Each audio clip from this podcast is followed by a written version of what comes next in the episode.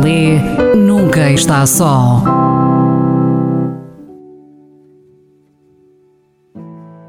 Agora que a Páscoa está quase a chegar e se aproxima um tempo para alguns fazerem uma pausa, por que não dar um salto a uma livraria e dar uma vista de olhos pelas prateleiras e, quem sabe, se não estará por ali um livro à espera de ser lido por si.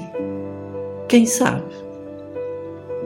Há alguns dias atrás, numa grande superfície, estava a haver uma grande promoção de livros e, imagina o ouvinte, tinha livros a 5 euros.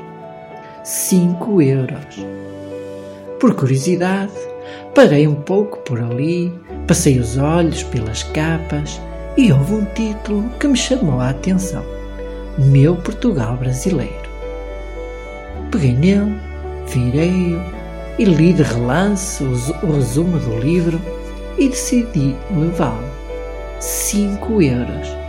Imagina o ouvinte, um livro com 257 páginas, com uma vasta referência bibliográfica utilizada pelo autor José Jorge Letria, tudo por um preço de 5 euros.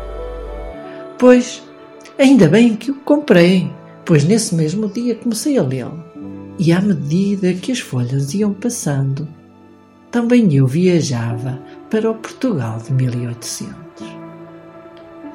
Esta obra é um livro comovido e comovente, no qual a realidade e ficção se misturam numa verdadeira celebração da história da vida que liga dois povos. Um filho que o pai já perdera a esperança de conhecer, os ideais que mudam vidas inteiras, os feitiços que os escravos de origem africana sabem fazer e desfazer, ou então as perversidades de uma rainha que nunca gostou do Brasil e ainda as conspirações e boatos sobre a sexualidade de um rei que gosta de música e de frango assado.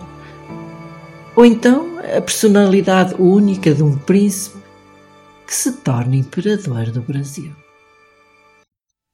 Enfim, um livro que apetece ler e reler, em Portugal ou no Brasil porque é uma longa viagem de ida e volta ao fundo da memória de um homem que nunca desiste de sonhar e de acreditar.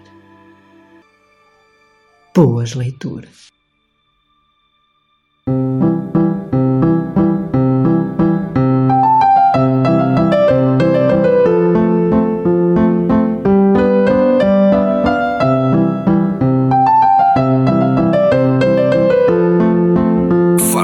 Fasta ao livro, fasta ao livro. Ler mais, ler melhor, ler saúde, ler ciência, ler arte, ler todas as palavras do mundo.